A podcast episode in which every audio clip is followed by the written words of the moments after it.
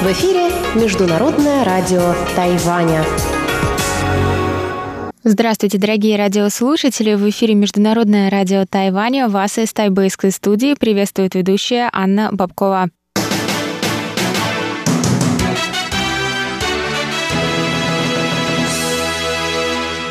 Сегодня среда, 28 апреля. Мы начинаем ежедневное вещание с выпуска новостей сегодняшнего дня, а затем вы, как всегда, прослушаете тематические передачи «Среды», «Китаеведение. Устная история» с Владимиром Малявиным, «Новости экономики» с Андреем Солодовым, а также повтор передачи прошлой недели «Звуки города» с Валерией Гемрановой и Иваном Юмином. Я напоминаю, что на коротких волнах вы можете слушать нас на частоте 9490 кГц с 11 до 12 UTC и на частоте 5900 кГц с 17 до 17.30 UTC. Я напоминаю, что в любое время вы можете прослушать ваши любимые передачи и прочитать последние новости с Тайваня также на нашем сайте ru.rti.org.tw.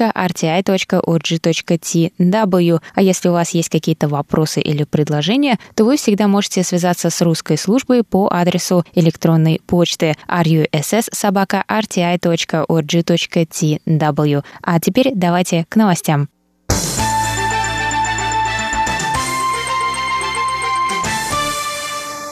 Международная парламентская группа начала 27 апреля кампанию по поддержке участия Тайваня во Всемирной ассамблее здравоохранения. Межпарламентский альянс по Китаю опубликовал видеообращение в Твиттере. 15 законодателей из 12 стран Европы, Северной Америки и Австралии призвали включить Тайвань в работу 74-й сессии ассамблеи, которая пройдет в Женеве с 24 мая по 1 июня.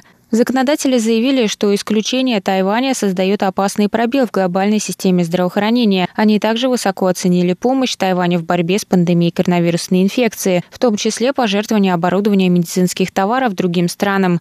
По словам членов Альянса, Пекин политизирует глобальное здравоохранение, вытесняя Тайвань из системы и лишая международное сообщество экспертности тайваньских специалистов. Они призвали людей по всему миру использовать хэштег Let Taiwan Help в соцсетях, чтобы выразить поддержку Тайваню и привлечь внимание к проблеме. Тайвань участвовал во Всемирной ассамблее здравоохранения в статусе наблюдателя с 2009 по 2016 год. В 2017 году после вступления в должность президента Цайн Вэнь от Демократической прогрессивной партии Всемирная ассамблея здравоохранения под давлением Китая исключила Тайвань из списка наблюдателей. Тайвань не был приглашен к участию в 2020 году. Несмотря на его общепризнанный успех в сдерживании эпидемии коронавирусной инфекции и поддержку со стороны многих стран-участниц Всемирной организации Организации здравоохранения.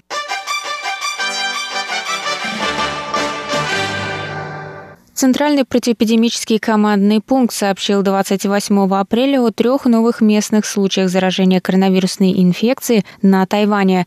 Результаты анализов троих пилотов тайваньской авиакомпании China Airlines подтвердили наличие у них антител, в связи с чем ведомство начало проверку членов их семьи и близких. В результате инфекция была диагностирована у двух членов семьи одного из заболевших на прошлой неделе пилотов, у женщины старше 40 лет и мальчика-подростка. Третьим заболевшим стал мужчина старше 70 лет, брат одного из прошлых пациентов. Он привез продукты, находящиеся на домашнем карантине, жене брата и провел у нее полчаса. У женщины позднее также был обнаружен коронавирус. Известно, что 20 апреля мужчина обедал и занимался танцами на улице Диньлу в Джунли. 21 апреля посещал занятия для пожилых в начальной школе Джунпу в Тауюане. Кроме того, мэр Нового Тайбэя Ху Ю И рассказал утром 28 апреля, что международная школа Кантяо в Ленькоу будет закрыта на неделю из-за обнаружения двух учеников антител коронавирусной инфекции.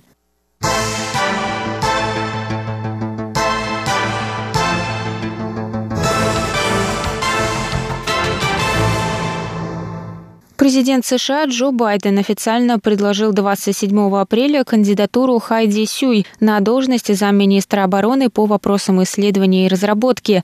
Если ее кандидатура будет утверждена Госдепартаментом, то она станет первой среди американцев азиатского происхождения на столь высоком посту в Пентагоне. В случае назначения на пост она будет руководить всей научно-исследовательской деятельностью и технологическим развитием Пентагона. Хайди Сюй родилась в Тайбэе в 1953 году и эмигрировала в США, где получила образование.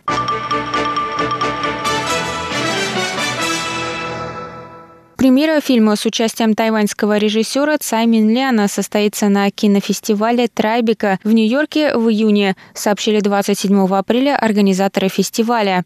«Забытые картины», серия вторая, Цаймин Лян. Вторая часть из серии документальных фильмов французского режиссера Климента Дину. В своих работах он фокусируется на историях режиссеров, которые не удалось показать на больших экранах. Цай рассказал в своем выступлении на Гаусюнском кинофестивале в октябре, что озвучивал для этого фильма историю своего детства. Его мимика и жесты также записывались съемочной группой. Фильм необходимо смотреть через очки виртуальной реальности.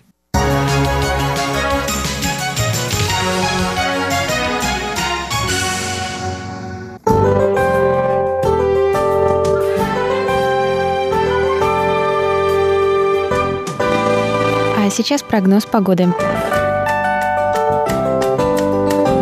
Сегодня в Тайбэе было до 22 градусов тепла, прошли дожди.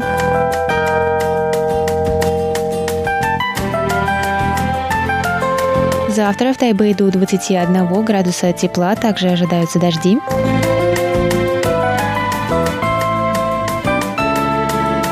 В Тайджуне завтра до 24 градусов тепла и дожди.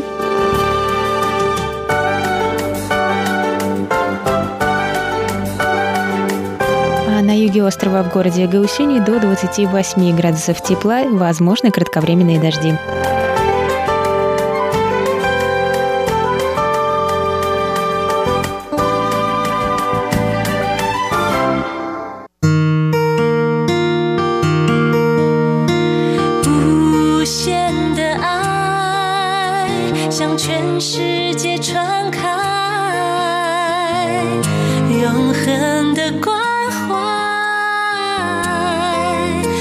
自叹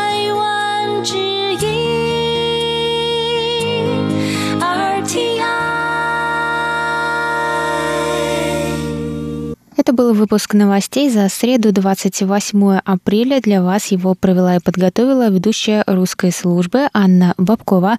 Далее в эфире вас ждут тематические передачи «Среды», «Китаеведение. Устная история» с Владимиром Малявиным, «Новости экономики» с Андреем Солдовым, а также повтор передачи прошлой недели «Звуки города» с Валерией Гемрановой и Иваном Юмином. А я с вами на этом прощаюсь. До новых встреч. В эфире Международное радио Тайваня.